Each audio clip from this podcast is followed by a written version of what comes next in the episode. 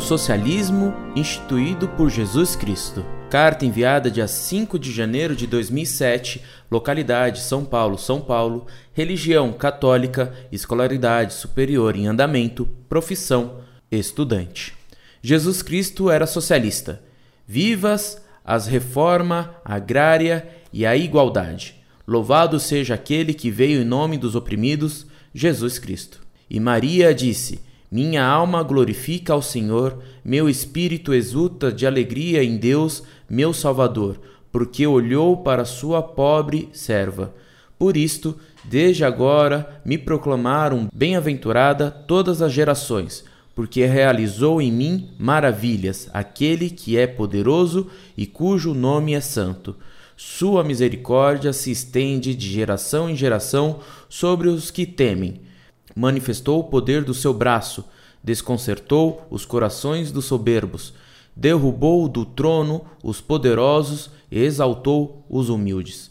Saciou de bens os indigentes e despediu de mãos vazias os ricos. Acolheu a Israel, seu servo, lembrando da sua misericórdia conforme prometera os nossos pais em favor de Abraão e sua posteridade, para sempre.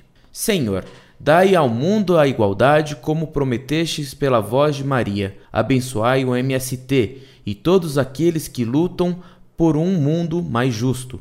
Derrubai do trono o imundo a TFP e a Opus Dei, que protegem a propriedade privada e condenam o socialismo. Elas viram as costas ao mundo que tanto precisa de ajuda.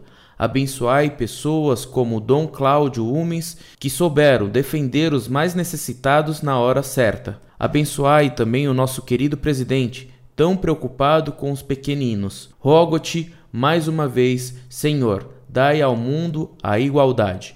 Maria Santíssima, volvei seu olhar aos oprimidos do mundo. São Francisco de Assis, que conheceste verdadeiramente a pobreza, rogai por nós. Amém. Duvido muito que nosso prezado irmão Orlando Fedeli publique este pequeno manifesto. Aliás, não foi ele que saiu por aí dizendo que o nosso presidente era a favor do aborto? Orlando, o tempo que se acreditava que os comunistas jogavam crianças para cima que esperavam com uma faca embaixo já passou. A paz do Senhor, a luz do Santo Espírito.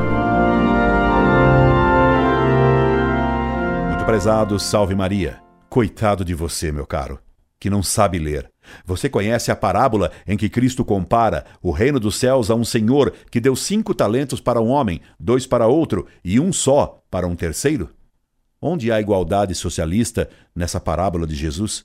Continue lendo a parábola e você verá que o Senhor voltou e cobrou juros desses homens e no final repreendeu o servo que enterrou o talento, dizendo-lhe que deveria ter colocado o dinheiro num banco.